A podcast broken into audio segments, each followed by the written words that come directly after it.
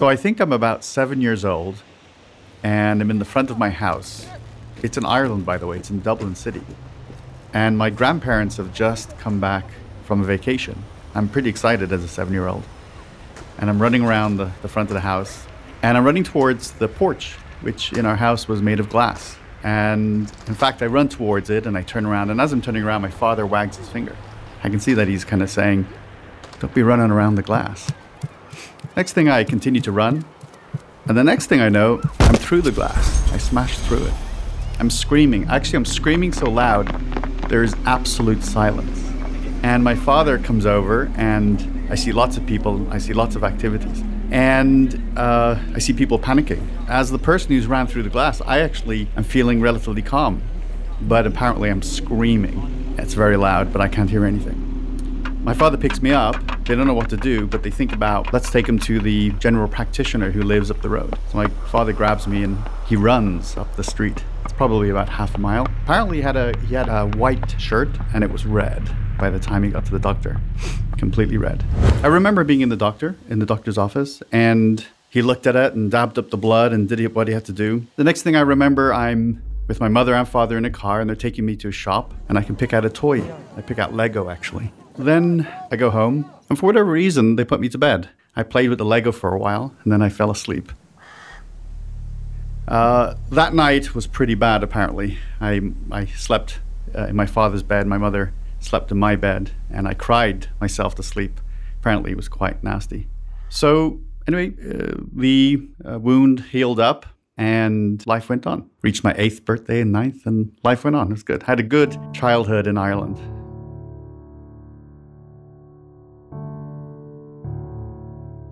When I was in my late teens, I had uh, mononucleosis or glandular fever. And from that point onwards, I had a lot of throat issues. I had swelling, I had infections. For several years, I'd take antibiotics and it would, it would get better. But it never really went away. And in fact, as I entered my early 20s, like 20 and 21, and it, it got worse. And in fact, my jaw, I couldn't expand my jaw to the greatest extent that I was able to previously. Went to specialists, they recommended removing my tonsils, which I didn't do in the end, but they didn't know what it was. One day I was in actually the United States and I was a camp counselor, New England. And I went to the doctor for a reason on the camp. And I happened to mention, by the way, I have this thing going on in my throat. And he looked and he said, Look, if you were here a longer period of time, I would take you to my surgery and we could take a good look at it. But I can't. And but I do recommend that you see a, a specialist when you get back. Maybe you go to see a dental doctor, uh, you know, a dentist who works in a hospital. And he said it could be something to do with your jaw, like something to do with your skeletal part of your jaw. So I got home with a little bit more urgency. And I do I go to see this dental doctor and I'm in a hospital. And uh, I see him for like two minutes. He says, I want to get an x ray right now. I go downstairs to the x ray department and they develop the x ray and I bring it up. It's in an envelope and I bring it up back to the doctor. And this is what happens. I am sitting, I'm lying on a gurney, I guess is the right name, and he's behind me. Uh, there's a window behind me, and he takes out the envelope, the x rays, and puts up the x ray uh, against the window so he can see the contrast. He, he said, I, I see something here. I see maybe a piece of broken off bone or something. Did you have an accident when you were a kid?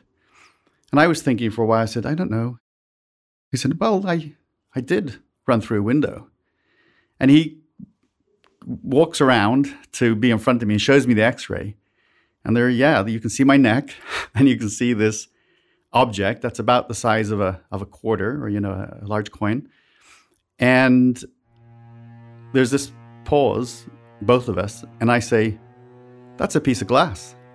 That's a piece of glass in my neck. Holy crap. And I explained to him what had happened. I ran through a window. At no point between the age of seven and approximately 21 did I think this was a piece of glass in my throat. Didn't connect the two. So he said, We're going to do some surgery on that. We're going to take that piece of glass out of your neck because it's not in a good place. And I remember thinking in the weeks prior to the surgery, like the times I'd done, you know, martial arts or something, or, you know, any type of physical activity where my neck was being twisted and all. And so at any moment that could have just pressed up or slid it, you know, a major vessel, uh, blood vessel, artery in my in my neck, and that would have been game over. So, I had the surgery, and it was serious surgery. They ended up actually pulling the piece of glass out through my mouth, not through my neck, but you know they went into the back of my mouth and pulled it out that way. It was a very successful operation. In fact, within days, my neck pain and neck situation was absolutely fixed. This set off sort of a series of thoughts in my mind at the time. Like, first of all, wow. like, what on earth did I just go through? How could it be that I had for 15 years, 14 years, a large piece of glass sitting in my neck? How can that be? And to have it found and removed and be healthy again, it's close to a miracle. And so I th- got thinking, somehow I got a chance.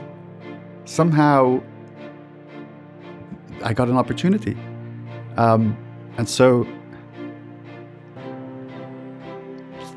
it's defined my life now. I, can't have a normal life. like I have to do something really important with my life. So that's what I do. Right? You got to make sure that every single day matters.